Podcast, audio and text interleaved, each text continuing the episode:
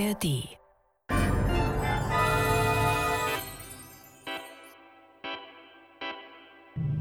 Das war morgen. Der Science-Fiction-Podcast mit Isabella Herrmann und Eiki Mira. Ja, hallo, herzlich willkommen zu unserem Podcast Das war morgen. Und heute hören wir das Stück Die Immortellen des Dr. Melvin von Hermann Ebeling aus dem Jahr 1990.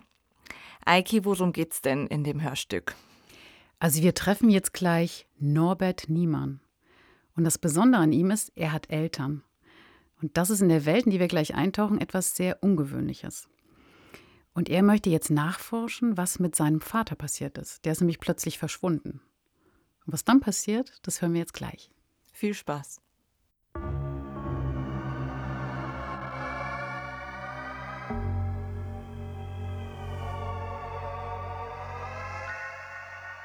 Fantastik aus Studio 13.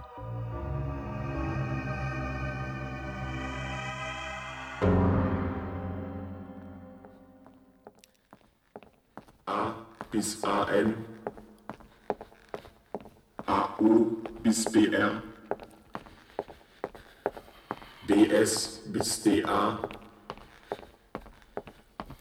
DB bis EZ, FA bis GZ, HA bis LX, LY bis NO, NP bis QA, Da kennt man ja seinen eigenen Namen nicht mehr. NP bis QA, LY bis NO. Niemand. Buchstabieren Sie bitte. N-I-E-M-A-N-N. Biocode 2830417-8. Ich habe Zugang zu allen Dokumenten der Stufen 1 bis 8. Details besprechen Sie bitte mit dem Humanpersonal. Danke. Schön. Ja.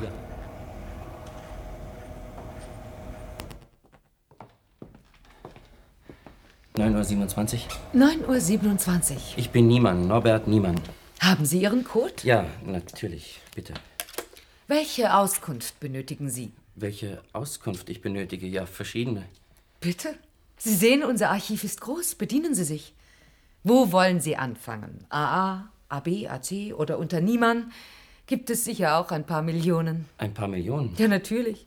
Und dann die mit einem N und die ohne E und die mit Y? Ja, Sie haben recht. Also bitte. Sagen Sie mal, kennen Sie Ihre Eltern?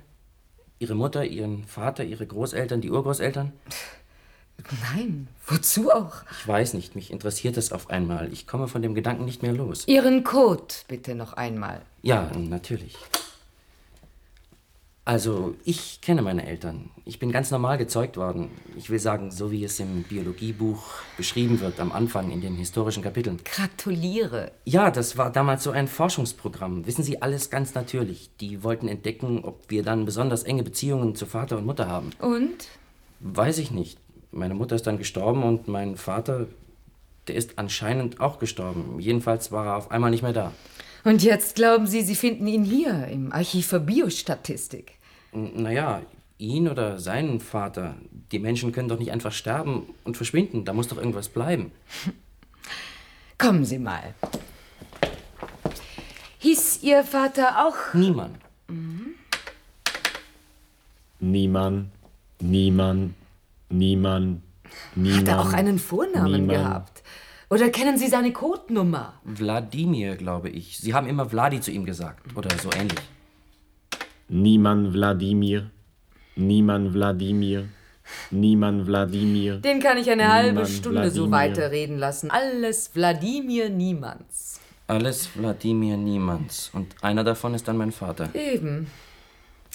Haben Sie sonst Informationen über ihn? Sterbedatum, Ich sage doch, er war eines Tages nicht mehr da. Geburtsdatum, Adressen, seltene Krankheiten. Er hatte ein grünes und ein graues Auge, wenn das eine seltene Krankheit ist. Gibt's da ein lateinisches Wort für oder ein griechisches? Weiß ich nicht. Dann kommen wir damit nicht weiter. Schade. Ich hätte Ihnen gerne geholfen. Ich heiße Belinsky. Jessie Belinsky. Da gibt's nur ganz wenige. Irgendwie haben die anderen Belinskys ihre Töchter nie Jessie genannt. Ich habe ihn nur als alten Mann in Erinnerung. Vielleicht lebt er auch noch. Ich habe hier nur die Toten. Meinen Sie? Ich war beim Zentkom, aber da habe ich nichts erfahren können. Jeder kann mit seinem Leben machen, was er will. Wie mein Vater verschwunden ist, damals, da haben sie alle immer auf mich eingeredet, er ist tot, er ist tot. Aber das klang so falsch, wissen Sie? Als Kind spürt man das. Haben Sie es einmal in den alten Vierteln versucht? Nein. Das wird Ihnen vielleicht nicht erspart bleiben. Und ich hatte gedacht, bei Ihnen komme ich weiter. Wie war Ihr Name? Jessie Belinsky. Ja. Vielleicht sehen wir uns mal wieder. Ja, vielleicht sehen wir uns mal wieder. 10.02 Uhr. 10.02 Uhr.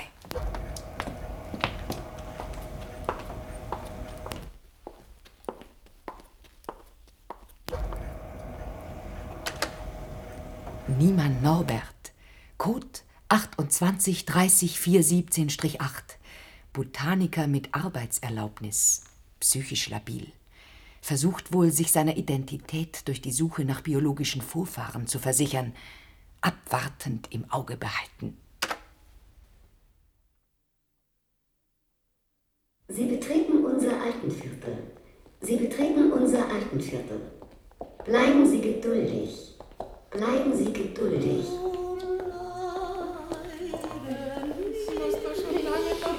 Lassen wir das nicht länger gefallen. Nein. Erinnern Sie sich an Patrick? Nein. Sie müssen sich doch an Patrick erinnern. Da bist du ja endlich Mike. Nein, ich bin nicht Mike, ich bin niemand. Es ist doch egal, ob du Mike bist oder niemand. Du, du bist doch mein Sohn. Du musst mitkommen. Ich wohne im Luftschloss. Nein, ich muss ins Haus Nordpol. Luftschloss. Sehen Sie, sehen Sie, ich habe recht gehabt. Hier ist das Luftschloss. Ich gehe nie weit weg davon, sonst findet man den Weg nicht mehr zurück. Hey, gehen Sie doch nicht einfach weiter. Eins und zwei und eins und zwei. Oh, ich, ich muss zurück, ich, ich muss zurück. Ich wohne doch, ich wohne doch im Luftschloss. Ich muss zum Luftschloss. Lassen Sie mich doch in Frieden. Also, Dankeschön, ich finde den Weg schon allein. Ach, gehst du schon wieder, Mike? Ja, ja, ich habe zu tun. Komm. Komm. Nordpol. Nordpol. Komm, komm. Da kommt keiner lebend raus. Komm, Mike, ich zeig dir mein Haus. Ich muss wirklich gehen.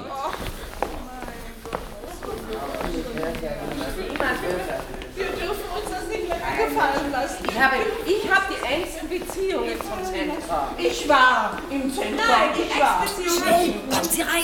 Die lassen Sie sonst nie in Ruhe.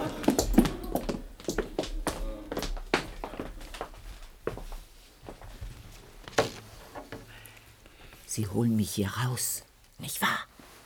Ich bin überhaupt noch nicht in der vierten Altersgruppe. Man hat mich hierher gebracht, aber das war ein Irrtum des Computers. Glauben Sie ihr nicht, mein Herr? Niemand, Norbert Niemann. Ja, ja, da sind Sie hier richtig. Niemand wie Nosek. Das ist mein Name. Nosek, wie Nordpol. Ich suche meinen Vater, Wladimir Niemann. Warum sagen Sie denn das nicht gleich? Ich kenne ihn gut. Der lebt in der vierten oder fünften Uretage. Hier gibt es überhaupt keine U-Etagen. Aber ich kenne ihn doch. Niemand, sagten Sie? Ja, Wladimir Niemann. Ja, ja, da gab's mal einen. Ich kann mich an ihn erinnern. So ein trübsinniger, dunkler. Der ist gestorben. In dem langen Winter seiner Zeit. Ich habe ihn doch gestern noch gesehen. Oder neulich. Niemand. So ein trübsinniger Dunkler. Wenn Sie mir versprechen, dass Sie mich hier herausholen, dann Hören werde Sie ich... nicht auf die Neris. Sie. Verstehen Sie? Ja, ja, natürlich, natürlich. Ich sollte vielleicht besser zur Verwaltung gehen. Äh, Das Büro ist nur zeitweise besetzt. Wir brauchen doch niemanden. Wir kommen selbst zurecht. Wir kommen selbst zurecht. Wir kommen selbst zurecht? Aber der Wladimir Niemann ist gestorben. Man könnte meinen, Sie wären dabei gewesen. Ich erinnere mich doch ganz genau. Wir haben zusammen Schach gespielt. Können Sie sich an seine Augen erinnern? An seine Augen? Nein, er trug immer diese dunkle Brille. Wir haben immer Remis gespielt. Wollen wir eine Partie spielen? Äh, Seit äh, mein Partner nicht mehr da ist, habe ich keinen mehr. Belästigen Sie ihn doch nicht. Gehen Sie doch in Ihr Haus, Nosek. Wenn Sie meinen. Sagen Sie, wann ist denn hier jemand in der Verwaltung? 11.44 Uhr, Herr Nossek. Na, Hier gibt's keine Zeit. Friedlichen Tag. Niemann, ich zeige Ihnen etwas. Die alte Neri, sie kann's nicht lassen.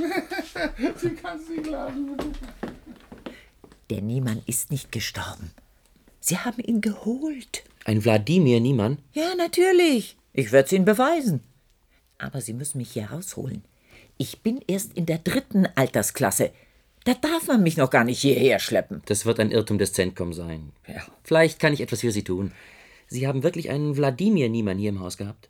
Natürlich, Envy Nordpol. Da muss er doch hier sein. Gefällt Ihnen meine Koje? Mhm. Die Fernsehwand und das Fenster. Mhm.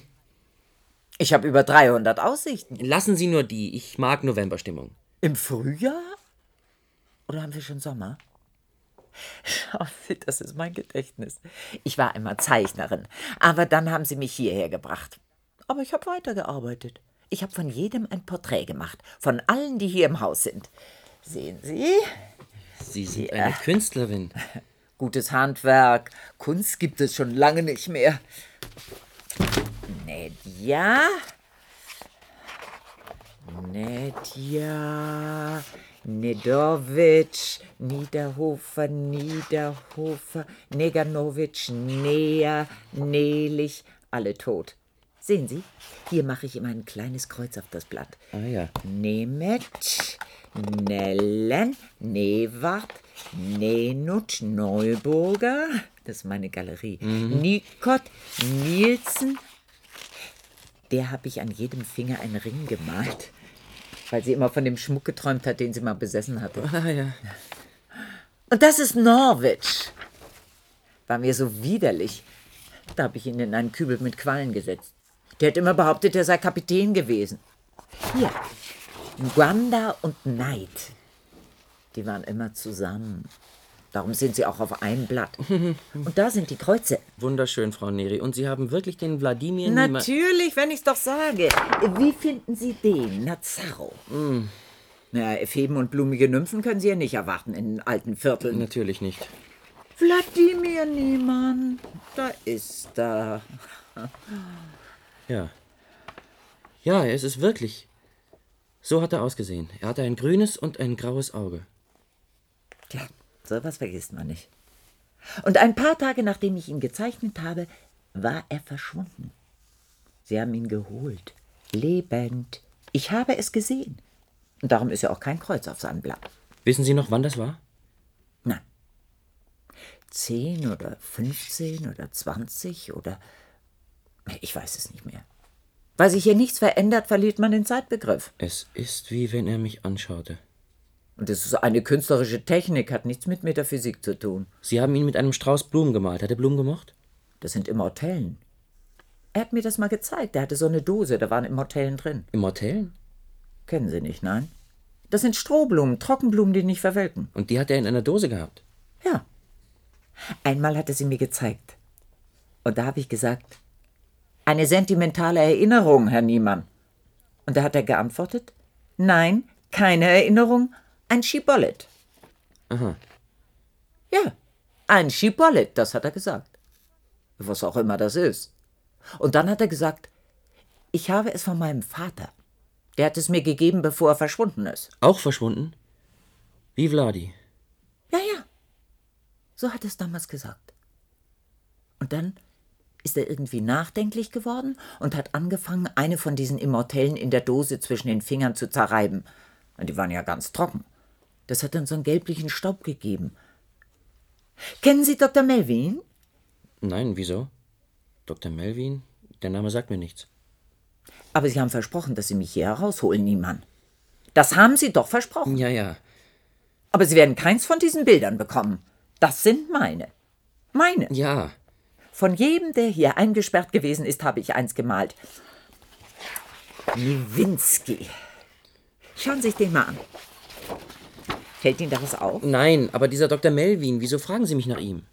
Melvin? Nein. Der hat nie hier gewohnt. Sie haben mich doch eben nach einem Dr. Melvin gefragt. Ich? Dr. Melvin? Nie gehört. Melvin, irgendwie im Zusammenhang mit Wladimir Niemann.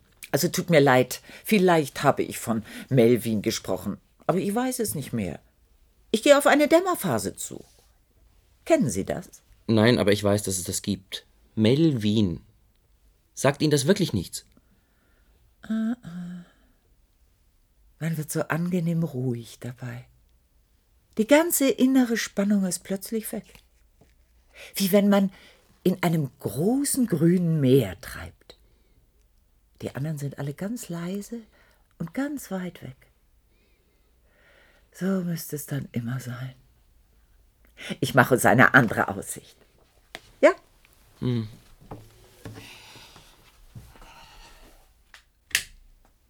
Sehen Sie das Meer. Nichts als Himmel und Meer. Darf ich das Bild von Wladimir Niemann noch einmal sehen? Ja, ja. Er hat immer mit mir hier vor der Aussicht gesessen. Aussicht ist besser als Fernsehwand, wissen Sie? Und dann haben wir aufs Meer hinausgeschaut, bis zu dem Tag, an dem er gestorben ist. Gestorben? Vorhin haben Sie gesagt, Sie hätten ihn abgeholt. Abgeholt? Nein. gestorben. Wie Noletta. Der da ist langsam verloschen wie eine Kerze. Und Niemann? Der ist an einem 19. Dezember gestorben. Das Meer war rau und die Wellen. Und warum hat er dann kein Kreuz auf dem Bild? Hat er doch. Hat er doch. Schauen Sie doch mal genau hin. Schauen Sie da in den kleinen Blüten von seinen Immortellen. Sehen Sie es? Ja. Ja, in jeder ein winziges Kreuz. Ah, gehen Sie jetzt, gehen Sie. Ich will allein sein. Dankeschön, Frau Neri. Dankeschön. 12.41 Uhr. Friedlicher Tag.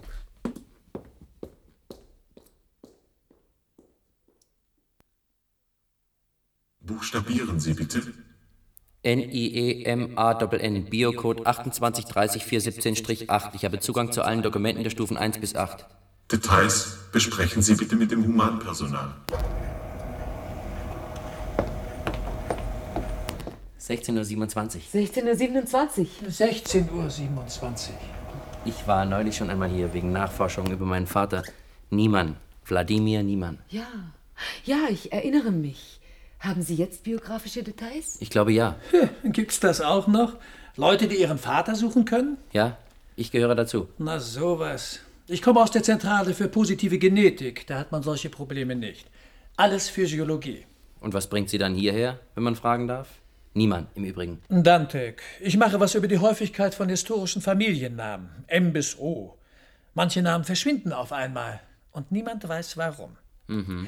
Also ich mache dann weiter, Frau Belinsky. Maillot Brenda, 17.04.2089 leise. bis 12.09.2191. Hören Sie, Niemann, Wladimir Niemann. Ich habe jetzt seinen Todestag. das Jahr? Habe ich nicht. Ein 19. Dezember, irgendwann in den letzten 20 oder 30 Jahren. Bis Niemeyer, Niemeyer, 31.08.2212. Niemann, Wladimir, Wladimir, Wladimir. Einer aus den alten Vierteln hat ihn gekannt, in der vierten Stufe. 23. In den letzten 150 Jahren ist kein Wladimir Niemann an einem 19. Dezember gestorben. Aber es hat ihn doch gegeben, meinen Vater. Sie hat mir ein Bild gezeigt. Er hatte ein grünes und ein graues. Auge. Das erfindet man doch nicht. Ein Bild? Ja, diese Frau hat Porträts gemalt, von allen, die sie gekannt hat. Ganz realistische Bilder. Mein Vater hat einen Strauß Immortellen in der Hand. Immortellen? Ja, wieso? Naja, ist doch interessant, so ein Strauß Immortellen. Außergewöhnlich, Das sei ein Schibollet, hätte er gesagt. was Frauen so erzählen, wenn sie im alten Viertel sind. Dantek, sind Sie durch mit dem Programm? Ja, gleich, gleich. Nicht viel Interessantes dabei. Sie war eigentlich ganz klar. Sie hat mir sogar. Wo sind Sie denn? Moskera, äh, Mossab, Mossad. Oh, ich dachte, Sie wären erst bei ME. Ich sagte, sie hat mir einen ganzen Stoß Bilder gebracht, aber dann hatte sie plötzlich eine Dämmerphase. Da werden Sie mit dem M vielleicht heute fertig. Ja, äh, vielleicht. Sie hat von irgendeinem Dr. Melvin gefaselt. Durchgeschmort. Verdammter Schund! Ja, sowas passiert. Da sind Sie für heute fertig mit der Arbeit. Haben Sie kein Ersatzgerät? Jesse. Nein. Oder geben Sie mir einen Ausdruck. Ich schaue mir die Sachen dann am Tisch an. Nein. Aber Jessie. Dazu brauchen Sie einen Sonderpermit, Herr Dantek. Haben Sie das? Da kann ich ja wohl gehen. Und Sie können sich dann ganz Herrn Niemann widmen. 17.30 Uhr. 17.30 Uhr.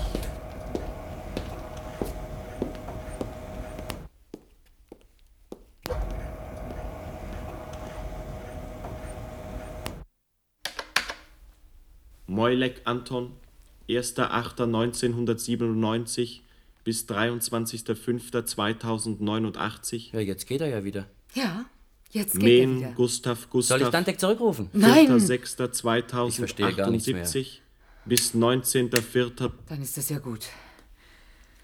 Hat sie wirklich von einem Dr. Melvin gesprochen? Ja? Dann vergessen Sie die ganze Geschichte am besten möglichst sofort. Wieso?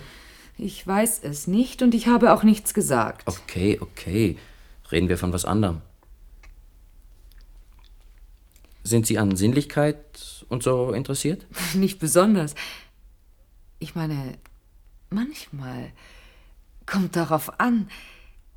Suchen Sie Kontakte? Aber immer nur spontan. Ich habe eine 70er-Koje im 23er-Block. Bis heute Abend dann. 17.41 Uhr. 17.41 Uhr.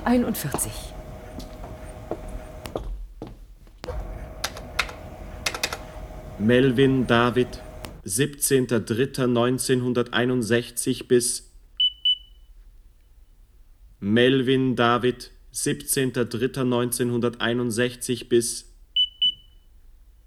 Melvin David, 17.03.1961 bis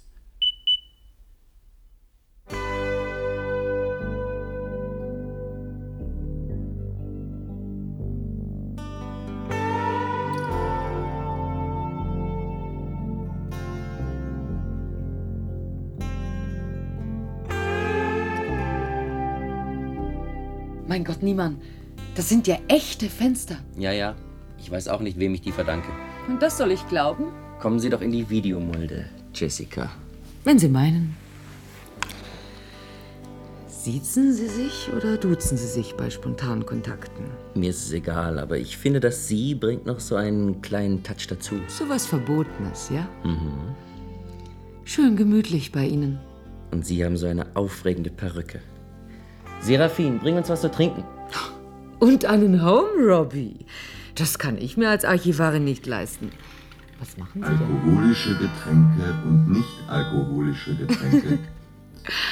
Bedienen Sie sich bitte.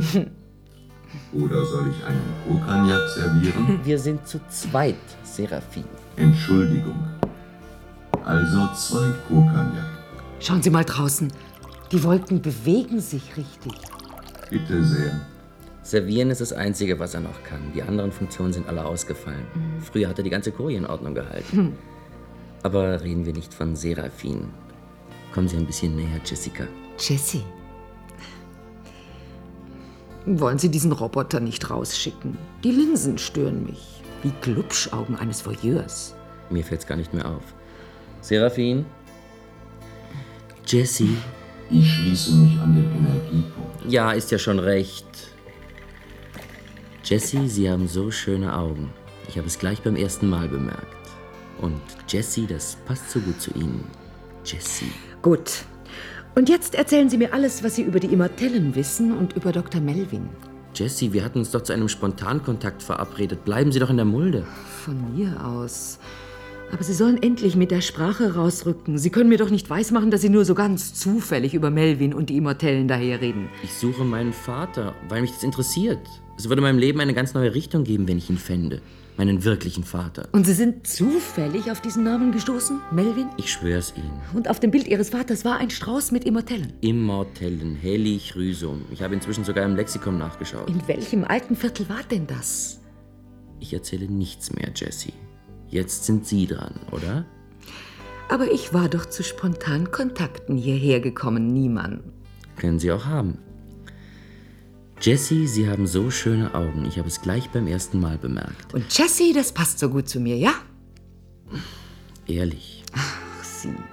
Darf ich näher kommen? Ich erzähle Ihnen stattdessen eine Geschichte. Also, Im 20. Jahrhundert oder im 21. da entwickelte ein Mediziner einen Wirkstoff, der den menschlichen Alterungsprozess aufhält. Das haben tausend andere auch erfunden. Tausend Scharlatane. Aber der Stoff des Dr. Melvin funktionierte. Die Menschen hörten auf zu altern, blieben einfach immer 60 oder 70. Unsterblich? Nee, natürlich nicht. Wenn sie ein Auto überfahren hat, dann waren sie tot. Oder sie starben an einer Infektionskrankheit. Aber ihr Körper blieb immer jung und widerstandsfähig. Und wenn sie nicht gestorben sind, dann leben sie noch heute. Eben. Und wenn er nicht gestorben ist, dann lebt er auch noch heute, Dr. Melvin, und hat seinen Stoff. Das stimmt doch alles nicht, Jessie, was Sie da erzählen. Sie wollen mir ein Märchen erzählen, um mich in die richtige Stimmung zu bringen.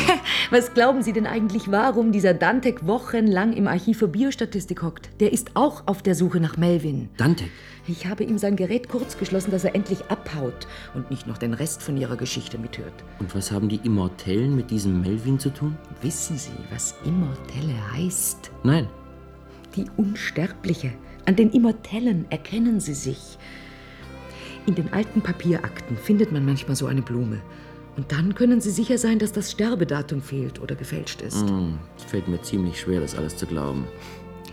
Das Ganze ist ein Staatsgeheimnis, das Sie es wissen. An Ihrer Stelle würde ich den Mund halten. Noch ein Kokagnac?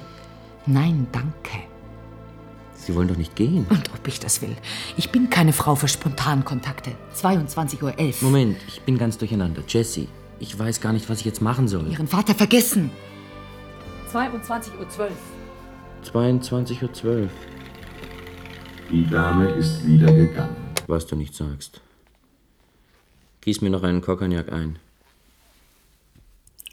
Dann setz dich zu mir und leiste mir.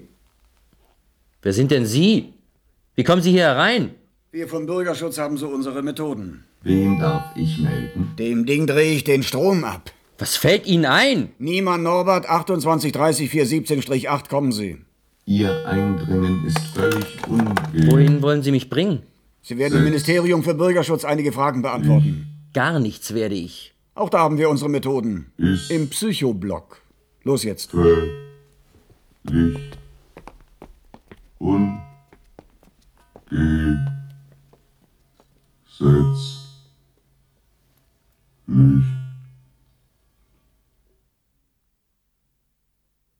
Acht Uhr zwanzig. Acht Uhr zwanzig, na wachen Sie schon auf, Niemann.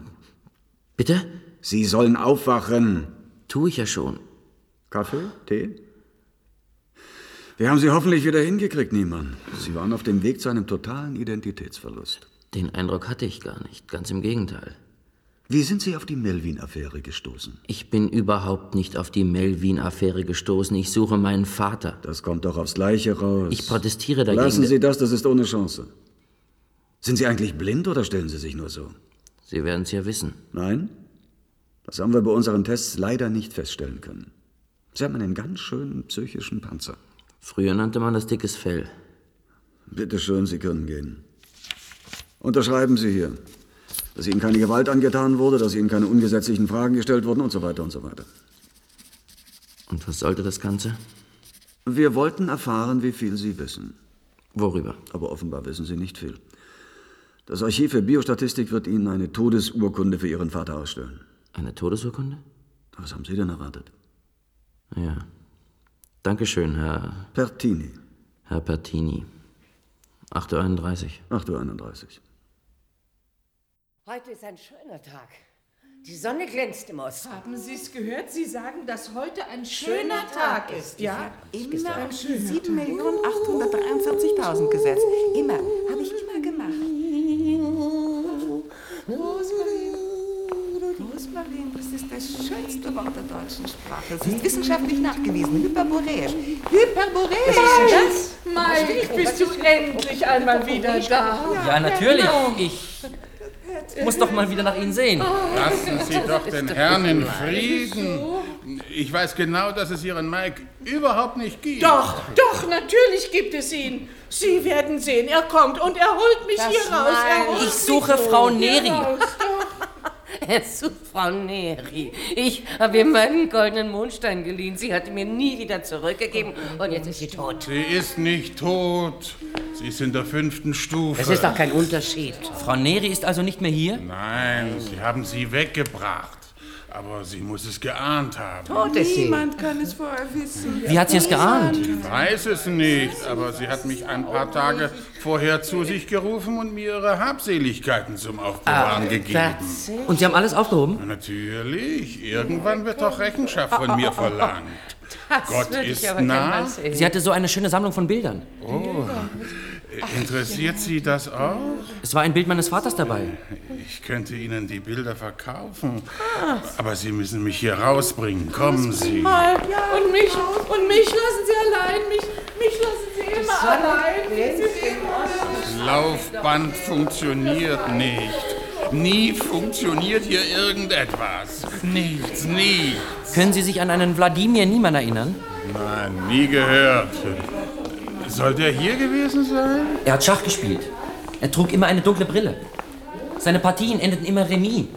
Nein, sagt mir nichts. So, hier ist meine Koje. Die Fernsehwand und das Fenster. Ja. Ich habe über 300 Aussichten. Und Frau Neri hat Ihnen diese Bilder gegeben. Ja, natürlich. Hier. Sehen Sie? Es ist eine wertvolle Sammlung.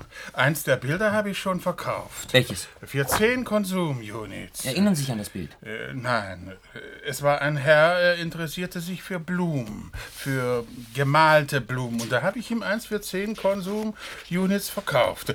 Frau Neri wird es egal sein. Ein Blumenstrauß? Ja, ja, ein Mann mit einem Blumenstrauß. Kein schönes Bild. Er hatte irgendwie ein unregelmäßiges Gesicht. Oh je. Ja, danke schön für Ihre Mühe. 14.40 Uhr, Herr Nossig. Aber äh, Sie haben sich die Bilder ja gar nicht alle angeschaut. Ich hätte Ihnen einen Preis gemacht. Hm. Nichts, wieder nichts. Am Ende ist man immer wieder allein.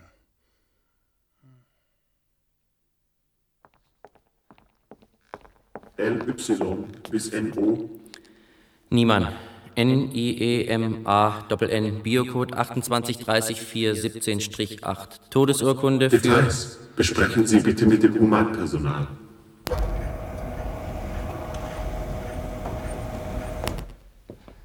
Neun Uhr. 55. 9.55 Uhr. Ich war lange nicht mehr hier. Nein, das waren Sie nicht.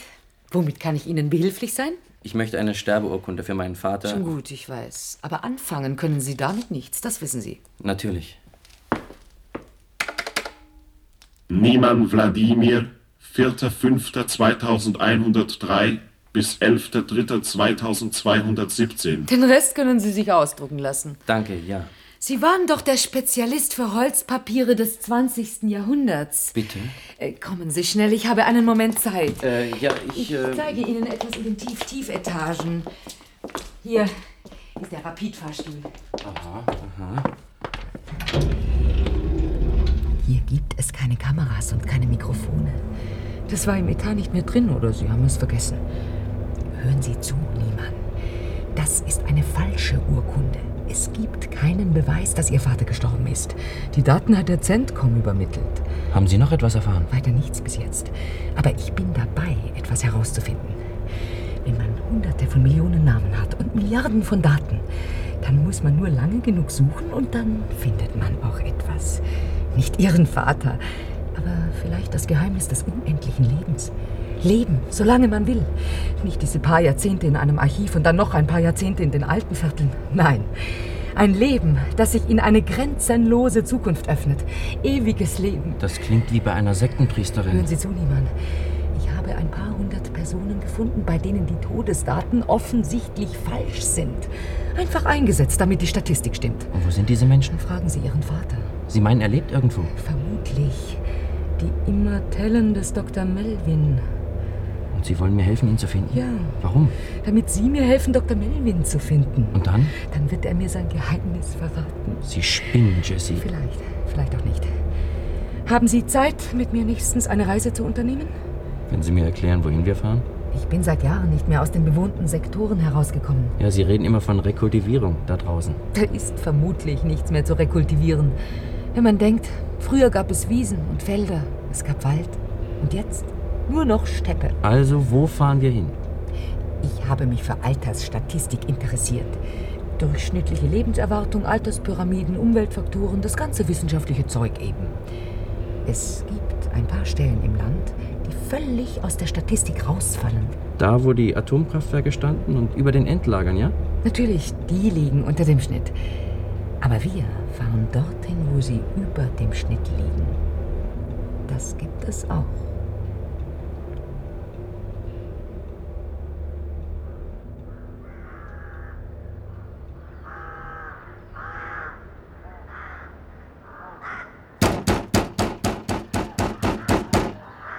Der Zirkel Malmaison ist eine Gemeinschaft der Stille. Nehmen Sie bitte nur in allerdringlichsten Angelegenheiten Kontakt mit uns auf. Wir danken Ihnen für Ihr Verständnis. Der Zirkel Malmaison ist eine Gemeinschaft der Stille. Nehmen Sie bitte nur in allerdringlichsten Angelegenheiten Kontakt mit uns auf. Wir danken Ihnen für Ihr Verständnis. Wir sind eine Gemeinschaft der Stille. Wir möchten für uns bleiben. Ich bin Jessie Belinsky. Ich habe einen Auftrag des Archivs für Biostatistik vom Centcom bestätigt. Das ist Norbert Niemann, mein Assistent. Ich bin 247. Ihr Besuch ist uns angekündigt worden. Ich bitte Sie, innerhalb des Zirkels Malmaison alles zu unterlassen, was zu einer Störung unserer Gemeinschaft der Stille führen kann. Folgen Sie mir. Wer andere kennt Wir es werden klug, wer versuchen, sich unsere kennt. Arbeit so schnell und ruhig wie möglich zu machen. Wer andere kennt, ist klug, wer sich kennt, ist weise, wer andere bezwingt, ist kraftvoll, wer sich selbst bezwingt, ist unbezwingbar, wer sich zu begnügen weiß, ist reich, wer sich durchsetzt, ist willensstark, wer sein Wesen nicht verliert, wird lang, wer dahin geht, ohne zu vergehen, lebt ewig. Das ist das Zentrum des Zirkels, unser Gemeinschaftsraum. Wir verbringen unsere Tage mit Singen und Meditieren. Wer dahin geht, ohne zu vergehen, lebt ewig. Warten Sie hier auf 413. Ich kehre wieder in meine Meditation zurück. Haben Sie solch einen Menschen schon einmal gesehen? Nein. Er spricht, als ob er schon längst gestorben wäre und er geht wie ein Automat, wie eine Maschine. Ich bin 413. Ich fürchte, wir können nichts für Sie tun. Wir sind eine Gemeinschaft der Stille. Das Archiv hat die Altersstatistik der letzten 150 Jahre aufgearbeitet und hier im Gebiet eine ganz überdurchschnittliche Langlebigkeit festgestellt. Dann haben wir Ort für Ort vorgenommen und Viertel für Viertel und jetzt sind wir hier. Unsere Gemeinschaft lebt sehr ruhig. Das könnte einiges erklären. Sagt Ihnen der Name Dr. Melvin etwas? Nein. Als erstes werden wir die persönlichen Daten aller hier Lebenden einsehen. Daten, so etwas werden Sie hier nicht finden. Wir sind eine Gemeinschaft der Stille. Ich weiß, ich kann es nicht mehr hören. Sagen Sie uns, wo Dr. Melvin ist. Und wir lassen Sie in Ruhe weiter meditieren. Melvin ist seit 100 Jahren tot, wenn es ihn je gegeben hat. Es hat ihn gegeben und es gibt ihn vermutlich auch noch. Wer das Leben ohne Tod erfindet, der schließt sich nicht selbst davon aus, 413 oder wie immer sie heißen. 413 in der Tat. Unser persönliches Schicksal haben wir aufgegeben. Wir werden nicht nachlassen, 413. Wir auch nicht. 17.09 Uhr, Niemann. 17.09 Uhr, Pertini. Vom Bürgerschutz. Sie waren gewarnt, Niemann. Danke, dass Sie gekommen sind, Pertini. Die beiden haben große Unruhe in den Zirkel Malmaison gebracht. Bringt die Dame weg. Wir haben nichts Ungesetzliches getan. Das wird sich herausstellen. Ich lasse Sie mich nicht- wollen doch nicht, dass wir Gewalt anwenden. Ich geleite Sie in die Zelle für stille Meditation. Wer andere kennt, ist klug. Wer sich kennt, ist weise. Wer sich zu begnügen weiß, ist reich. Wer dahin geht, ohne zu vergehen, lebt ewig. Kommen Sie. Ja, ja, ja. Da haben Sie die Immortellen von Malmaison also gefunden, Niemann. Ich weiß nicht, was ich gefunden habe, aber dies hier ist ein ziemlicher Albtraum. Wer dahin geht, ohne zu vergehen, lebt ewig. Fangen Sie jetzt auch damit an, Pertini. Keine Sorge. Ihnen ist mit Weisheit nicht beizukommen. Und jetzt hören Sie mal zu. Sie wissen, was Melvin entdeckt hat vor 150 Jahren. Ja, das weiß ich inzwischen. Aber Sie haben sich nicht ausgemalt, was er damit für eine Katastrophe angerichtet hat. Beinahe. Er war dabei, das Zeug zu kommerzialisieren. Er hätte den Staat in eine Gesellschaft von Zombies und Mumien verwandelt. Das sind wir sowieso. Wir konnten nicht anders handeln. Melvin mussten wir jagen und seine Kunden oder seine Opfer, wie Sie das auch nennen wollen, unter Kontrolle halten. Und so ist der Zirkel von Malmaison entstanden, eine Gemeinschaft der Stille. Sie sind also einer von diesen Unsterblichen? Nein, unsterblich hat Melvins Behandlung nicht gemacht. Irgendwann sterben wir auch, 100, 120 Jahre später als die anderen. Aber wir altern nicht, unser Körper und unser Geist halten nur inne im Lebensprozess. Irgendwie hört die Zeit auf. Und mein Vater? Ein hochinteressanter Fall. Er gehört zu den Kindern dieser Unsterblichen. Es gibt oder es gab nur ein paar Dutzend davon. Sie sind ein echter Enkel. Auch ein höchst interessanter Fall. Ist mein Vater hier? Nennen Sie ihn 309, den Namen kennt er. Ich wollte immer meinen Vater wiederfinden. Jetzt bin ich kurz vom Ziel. Und Sie ihn wirklich sehen? Ja, wieso nicht, wenn er hier ist? Die Methode Melvins hat in der zweiten Generation ziemlich eigenartige Konsequenzen. Die körperliche Uhr bleibt stehen, aber der Geist geht weiter dem Ende zu. Wo ist er?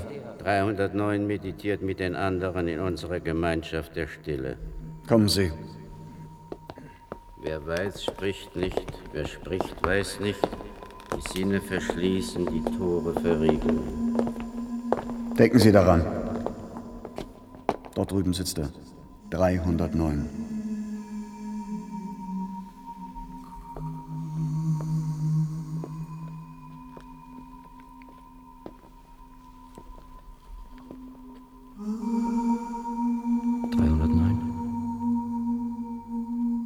Dreihundertneun.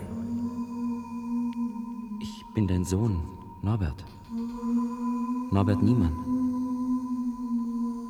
Du bist doch Wladimir Niemann. Ich meine, du warst Wladimir Niemann. Oder du bist es. 309. Da ist alles drin. Du hattest ein grünes und ein graues Auge. Du warst immer so lustig. 309. 309. 309. 309. So, zufrieden? Gehen wir. Wir werden Sie vorläufig auch in eine Zelle bringen.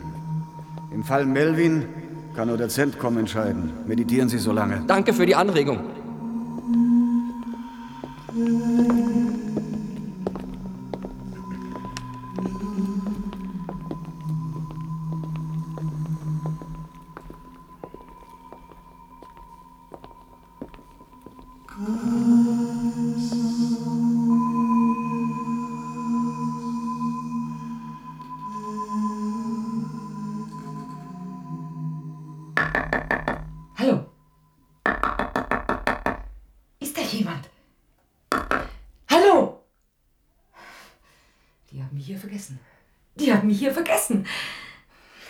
Niemand!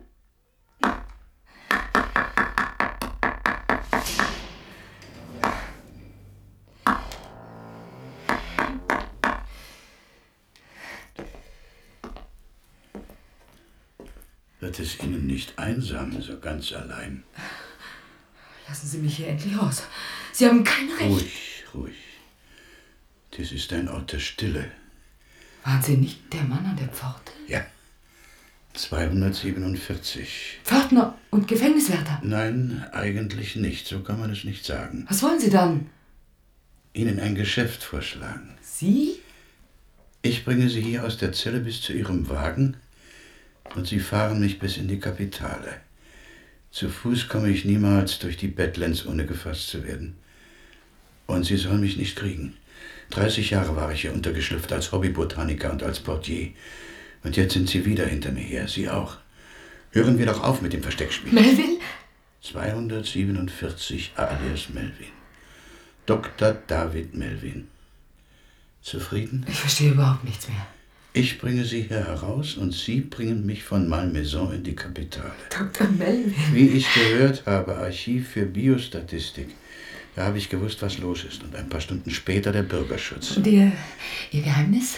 Eine Rezeptur. Ich habe Jahrzehnte danach gesucht. Und dann habe ich sie gefunden.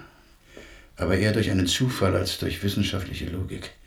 Hängt zusammen mit dem Selbstzerstörungsmechanismus des Lebens, den man stoppt. Man hält eine Uhr an und lässt eine andere weitergehen. Und Sie besitzen die Formel noch? Ja. Sie ist das Einzige, was ich noch besitze. Ich trage sie stets in diesem Gürtel. Die Natur hat für Altern und Sterben ein genetisches Programm. Und ich bin auf die Schlüsselgene gestoßen, die beim Altern ausfallen. Aber sie lassen sich reaktivieren. Die Uhr, die uns altern lässt, bleibt stehen. Was geht dann weiter? Tja, was geht weiter? Malmaison ist vielleicht die Antwort. Wenn man mich hätte weiterarbeiten lassen, ewige Jugend hätte ich geschaffen, nicht ewiges Alter. Ein zweiter Faust wollte ich werden. Und was bin ich? Eine wandernde Mumie, ein lebender Toter. Aber Sie haben doch. Nein, lassen Sie. Sie können das nicht verstehen, Sie sind jung. Wenn man alles erlebt hat, alles, alles gelesen, alles gesehen, alle Musik gehört, immer wieder tausendmal alle Gespräche geführt, alle Landschaften gesehen, alles gesehen, alles gelesen, immer wieder von vorn. Irgendwann ist es aus. Irgendwann hat man genug gelebt. Aber man hat keine Kraft zum Sterben. Sie können sich doch. Nur wenn man Kraft zum Leben hat, hat man auch Kraft zum Sterben. Und so geht es nicht nur mir, so geht es allen. Allen den armen Toren, denen ich zum ewigen Leben verholfen habe. Zur ewigen Tretmühle, zur ewigen Langeweile. Anderthalb Jahrhunderte haben sie mich gejagt. Die einen, weil sie die Formel für sich wollten, die anderen, weil sie meine Erkenntnisse vernichten wollten. Aber mit ihnen habe ich noch eine Chance. Unsere Abmachung. Gute Arbeit, Jesse. Dantek, wie kommen Sie hierher? Keine Bewegung. Ich vermute Dr. Melvin. Geben Sie den Gürtel her, von dem Sie eben sprachen. Sie können mit der Formel allein nichts anfangen. Es gehört ein kompliziertes Verfahren dazu. Dafür habe ich ja Sie, Dr. Melvin. Sie wollen doch nicht. Natürlich will ich. Eine goldene Gans lässt man nicht aus den Händen. Jahrelang war ich hinter den Immortellen her, immer ohne Erfolg. Und dann bin ich auf Sie gestoßen und Ihren Niemann. Ich musste Sie beide nur noch im Auge behalten. Tja, und Sie haben mich dann auch tatsächlich Lassen ganz Sie die Waffe fallen! Alles in Ordnung, Jesse? Dantek, was machen Sie denn hier? Er war hinter Dr. Melvin her. Und das sind wohl Sie 247. Ja. In meinem Gürtel ist die Formel. Die Jagd ist vorbei, Dr. Melvin. Offenbar. Wenn Menschen handeln, versagen sie meist knapp vor der Vollendung. Wer das Ende bedenkt, wer den Anfang bedachte, der wird nichts verderben. Wenn man so will, Pertini, dann haben wir Ihnen zu Ihrem Erfolg verholfen. Dr. Melvin in Ihren Händen und die Formel für ein unendliches Leben. Wollen Sie eine Belohnung dafür? Ich möchte diese Formel einmal sehen, bevor sie von Ihnen vernichtet wird. Hier, Darf ich? bitte. Danke. Das ist alles Chemie. Chemische Formeln, davon verstehe ich nichts. Aber. Extractum helichrösi.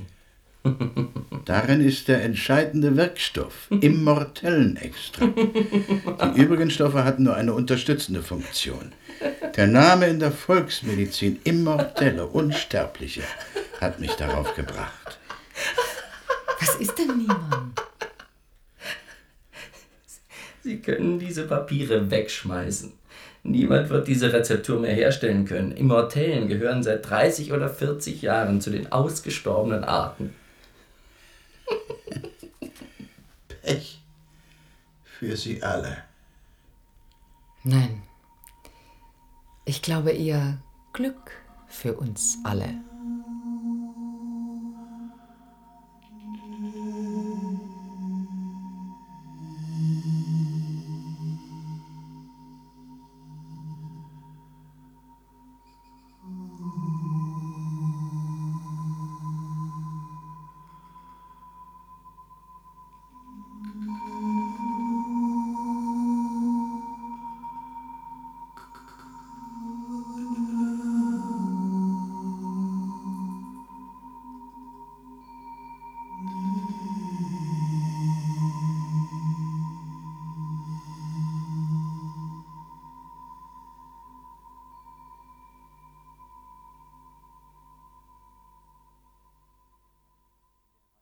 In der Reihe Fantastik aus Studio 13 brachten wir Die Immortellen des Dr. Melvin Hörspiel von Hermann Ebeling.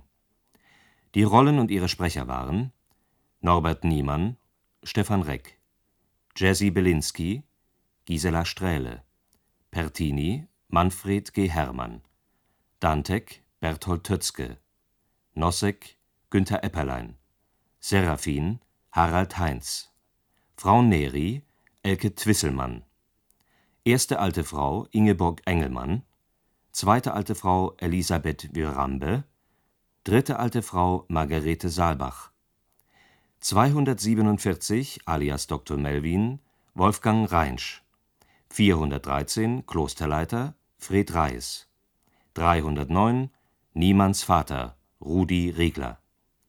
Außerdem wirkten mit Ute Kilian und Johannes Ward. Ton und Technik Rainer Flock und Iris Hartmann. Regie führte Andreas Weber-Schäfer.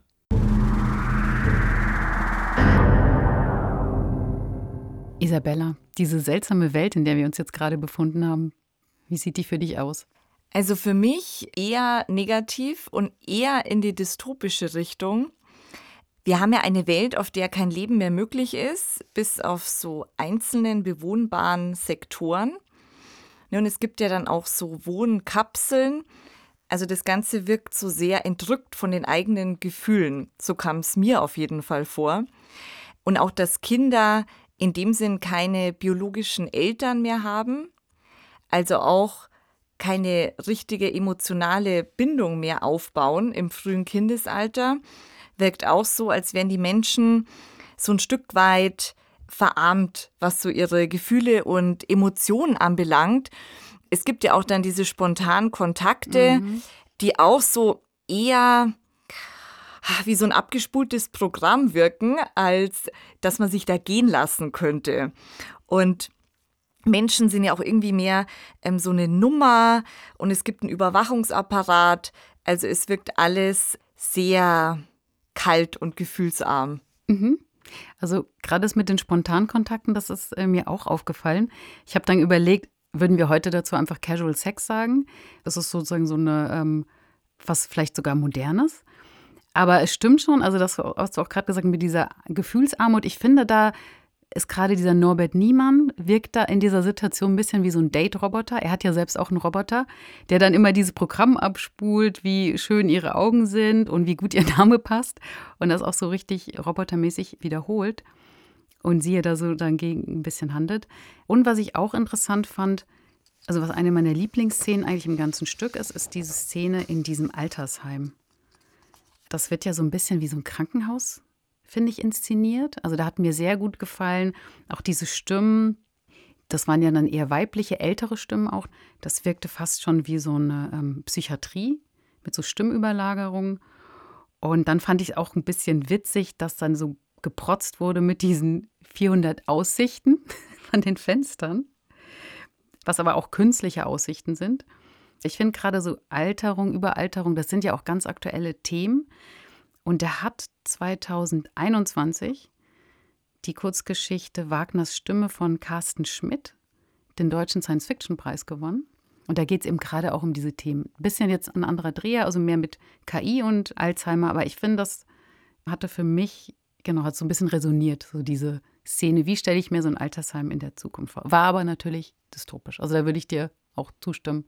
Die Welt ist eher dystopisch, aber trotzdem sehr spannend und interessant. Auffällig ist ja, dass in dem Altersheim so eine Alltagspraxis, die in dem Stück ständig stattfindet, ja nicht praktiziert wird, nämlich die Nennung der Uhrzeit zur Begrüßung und zum Verabschieden. Hast du da irgendwie einen Clou? Genau, das ist mir auch aufgefallen. Und da habe ich mir dann gedacht, dass eben dieses Altersheim ist so ein bisschen asynchron. Also die fallen sozusagen aus der Gesellschaft raus. In der Gesellschaft wird sich immer versichert, wir sind auf demselben Stand. Ich sage 16.15 Uhr, du sagst 16.15 Uhr, dann ist es auch wie so eine Rückversicherung. Und im Altersheim funktioniert das plötzlich nicht mehr. Und ich finde, das ist sehr, sehr spannend, weil eben gerade im Alter, da werden ja dann Zeiten auch hin und her geschoben. Da ist dann plötzlich sehr präsent, was vor vielen, vielen Jahren war.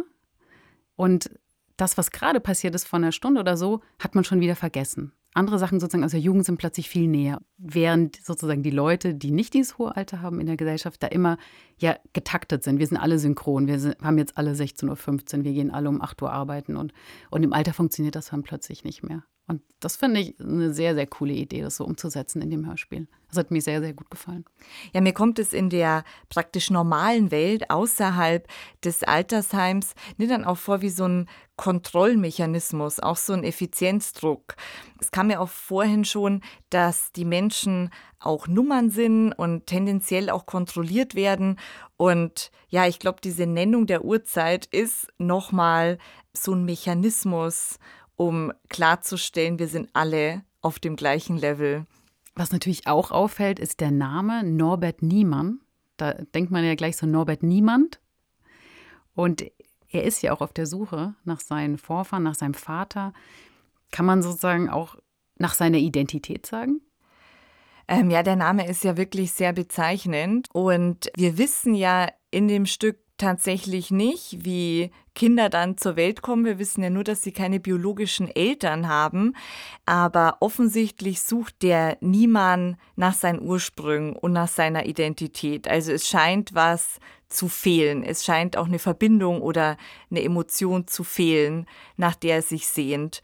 Und ja, nochmal mit der Uhrzeit. Vielleicht ist es für die anderen Bewohner die Nennung der Uhrzeit auch eine Selbstvergewisserung der eigenen Identität, dass man sich durch die Uhrzeit auch in der Welt verortet sieht. Und offensichtlich reicht es niemand ja nicht mehr und ähm, er braucht ein bisschen mehr, er braucht mehr Verbindung. Und er stößt ja auf der Suche nach seiner Identität ja dann doch äh, auf die Unsterblichkeit. Was hat es bei dir so bewirkt, dieses Thema der Unsterblichkeit, was ja sehr ambivalent ist? Ja, genau. Also es ist ein Thema, was eigentlich öfters in der Science Fiction kommt und auch immer, glaube ich, darüber nachgedacht wird, dass es eigentlich vielleicht gar nicht so gut ist, wenn wir unsterblich sind. Und hier fand ich bei dem Stück fand ich sehr sehr schön, dass sie so diese Ambivalenz gezeigt haben. Einerseits eben dieses hohe Alter, also zum fast unsterblich sein als ewiger Trott, nichts Neues, was so ein bisschen in diesem Altersheim gezeigt wird. Auf der anderen Seite dann sozusagen dieser Wunsch nach ewiger Jugend, was ja bei Unsterblichkeit auch mitschwingt. Und da eben diese Vorstellung, ja, dann erlebt man Neues, Spannendes. Und das ist, glaube ich, für mich war das so ein bisschen, wurde das so ein bisschen ausgedrückt durch Jessie, die so diesen Wunschtraum hat, ja, die Unsterblichkeit und da auch so outgoing war. Sie wollte Sachen, sie hat ja diesen Norbert Niemann, der so ein bisschen, ja, so ein bisschen langsamer mir eher vorkam, so auch immer gepusht und äh, wollte da mehr wissen über die Unsterblichen und den Dr. Melvin. Und diese Ambivalenz, finde ich, hat das Hörspiel da ganz gut gezeigt. Hat natürlich dann am Ende auch, äh, hat Jessie ja dann ihre Meinung geändert und gesagt, eigentlich gut, dass wir nicht unsterblich werden können. Und das fand ich, war auch ein bisschen so dieser böse Humor von diesen Immortellen zu sagen, ja, die Unsterblichkeit ist eigentlich ausgestorben, weil wir jetzt diese Pflanze nicht mehr haben. Oder wie hast du das gesehen? Ja, es gefällt mir sehr, sehr gut. Die Unsterblichkeit ist ausgestorben. Toll. Ich fand auch diese Ambivalenz der Unsterblichkeit in dem Stück ähm, sehr spannend, aber dann allgemein in der Science Fiction oder überhaupt in der Literatur. Ne? Es scheint ja was zu sein, was die Menschen umtreibt, vom antiken Mythos eigentlich bis in die heutige Zeit. Und das hat auch so eine große Tragik. Also ich musste da tatsächlich denken an äh, Simone de Beauvoirs Buch Alle Menschen sind sterblich, wo ja der Protagonist dann auch durch eine Art Zaubertrank unsterblich wird. Ne, das hat dann auch so ein alchemistisches Element. Und dann sterben aber alle Personen, die er kennt, er lernt neue Sprachen, er vergisst die neuen Sprachen wieder. Also eine ganz, ganz große Tragik, die in so einer Leere endet. Und auf der anderen Seite so dieser Wunsch nach der ewigen Jugend, wie du es auch gerade erwähnt hattest. Und ich finde, da steht auch noch dabei diese Idee ähm, des Transhumanismus oder auch so Silicon Valley-Ideen, das sind ja fast so Allmachtsfantasien. Mhm. Also, dass eine elitäre Elite schafft sich die eigene Utopie der ewigen Macht und wird sehr, sehr lang sehr einflussreich sein. Und diese beiden Gegensätze des Unsterblichkeitsgedanken, also einmal wirklich die Dystopie und einmal als große Utopie, mm, das finde ich ganz, ganz interessant, weil das so an die Grundbedürfnisse oder die Grundsehnsüchte und Grundängste der Menschen ranreicht. Ja, auf jeden Fall. Also ich finde, das ist wirklich ein Thema, was über die Science Fiction hinaus immer noch hochaktuell ist. Das ist ja so eine gewisse Hybris auch von Leuten, die einfach viel Geld und viel Macht haben und sagen, ja, jetzt will ich unsterblich sein oder wollen diese Macht einfach nicht abgeben. Auf jeden Fall. Also ein eigentlich immer noch sehr aktuelles Thema und ein zwiegespaltenes Thema. Also gerade dieses, was es bedeutet, auch unsterblich zu sein, ich finde, das verhandelt auch ein anderes Genre ganz gut. Zum Beispiel die Vampirromane, da geht es ja auch immer um dieses ewig Leben. Also die haben das auch schon ganz gut durchdekliniert, aber eben auch ein Science-Fiction-Thema. Und was hier eben bei dem Hörspiel, finde ich, auch sehr schön ist, dass sie auch das Alter thematisieren, was eigentlich Altern bedeutet oder bedeuten kann zum Beispiel hier mit diesem Altersheim, wie es dargestellt wird, als so ein ewiger Trott, das ewig gleich, aber es könnte ja theoretisch auch was anderes sein. Also wir können, wir haben ja Science Fiction auch dazu da, uns andere Möglichkeiten vorzustellen, wie beispielsweise lebenslanges Lernen, ähm, neue Impulse geben, neue Rollen auch bekommen im Alter. Also das sind ja auch Sachen, die wir uns als Gesellschaft jetzt auch gerade stellen. So, was ist eigentlich mit der Überalterung? Was macht das mit uns? Und da brauchen wir jetzt auch wieder neue Räume mit Leuten, die eben älter sind, aber immer noch Teil der Gesellschaft sind, arbeiten möchten, sich beteiligen möchten und da eben auch neue Räume und Plätze zu finden. Genau, da finde ich, kommt eigentlich in dem Stück auch sehr schön raus, was die Science Fiction alles macht und tut und leisten kann.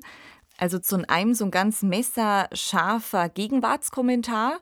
Ähm, und das, was gegenwärtig die Leute umtreibt, wird ins Extrem gehoben ne, oder unter so einem Vergrößerungsglas angeguckt. Und dann noch, was du meintest, aber auch die Möglichkeit, Neues, Positiveres, anderes, bisher Unmögliches vielleicht zu denken und dadurch auch neue Räume zu öffnen. Und am Ende des Stücks ist man ja der Unsterblichkeit auf den Fersen und kommt zu einer Community, dem Ort der Stillen, wo ja im Grunde die eigene Identität ja wieder ein Stück weit aufgegeben wird. Es hat ja was von so einer zen-buddhistischen, mhm. meditativen Gemeinschaft was ja im Widerspruch steht zu dem, was vorhin in dem Stück war, ne? diese ständige Vergewisserung und wir gleichen uns ab, wir sind synchron, wir nennen die Uhrzeiten. Mhm. Ja, ist dir da noch was ähm, aufgefallen? Also ich fand das, was du jetzt auch eben gesagt hast mit diesem Zen-Buddhismus, das hat ja wirklich total diese Vibes gehabt von so einem Retreat, wo man hingeht, meditiert, äh, sozusagen den Alltag hinter sich lässt, sich so ein bisschen loslöst. Ja, und ich denke auch, dass es da so ein Auflösen von Identität, was natürlich auch spannend ist, weil Norbert Niemann sucht ja eigentlich seine Identität und stößt dann am Ende eben auf diese Gemeinschaft der Stillen, die eigentlich ja schon so identitätslose BuddhistInnen sind. Und dann auch immer Zahlenaussagen. Also da, da kommt ja dann auch wieder dieses Zahlenthema hoch. Dieses Auflösen in den Zahlen. Vorher war ja diese Uhrzeit so vergewissern, sich verankern mit der Uhrzeit. Und jetzt sozusagen Zahlen, um sich so aufzulösen, noch mehr also sozusagen Unsterblichkeit als so ein Identitätsauflösungsmoment. Aber es ist tatsächlich am Ende so eine sehr schöne Auflösung, diese Erlangung der Unsterblichkeit in der Sterblichkeit. Also mhm. ohne, dass man Mittel hat, was ein real unsterblich macht, sondern durch Meditation, durch Besinnung auf das Innere und dadurch eine Art, genau, Unsterblichkeit zu erlangen. Und da wären wir dann wieder bei den Tech Bros, die ja auch oft Meditation benutzen, um noch effizienter zu sein. Also ich meditiere, um mich aufzulösen, um aber im Endeffekt dann wieder effizienter zu sein. Ja, ja da ist es auch ne, der Widerspruch auch mhm. quasi Meditation als Leistungssport. Ja. Ich glaube, mit diesen Gedanken verlassen wir euch für heute und freuen uns auf euch nächste Woche. Wenn ihr Fragen habt, Anregungen, Wünsche oder Kommentare, wir freuen uns über eine E-Mail an daswarmorgen.swr.de und empfehlt uns natürlich gerne weiter. Redaktionell betreut hat diesen Podcast Mareike Mage unter Mitarbeit von Oliver Martin. Chiara Kuch und Tobias Görz haben hospitiert. Produktion Südwestrundfunk 2023. Jede Woche gibt es eine neue Folge in der ARD Audiothek. Sich das heute aus der Vergangenheit anschauen. Das müssen auch vier Jugendliche in Forever Club, einem Hörspiel-Podcast, den wir euch gern empfehlen möchten. Eine Mischung aus Mystery Story und einem 1A Soundtrack. Mika wird aufs Internat ins schöne Bayern geschickt, um endlich mit dem Leben klarzukommen. Sie lernt vier neue Freunde kennen, die ihr dabei helfen könnten. Was Mika aber nicht weiß, die vier sind tot. Sie kam vor über 30 Jahren bei einem Autounfall ums Leben und nur Mika kann ihnen helfen herauszufinden, wer verantwortlich ist. 20 Folgen, ideal zum Bingen, mit tollen Stimmen wie Mercedes Müller, Jördis Triebel oder dem Musiker Edwin Rosen. Wie üblich in der ARD Audiothek.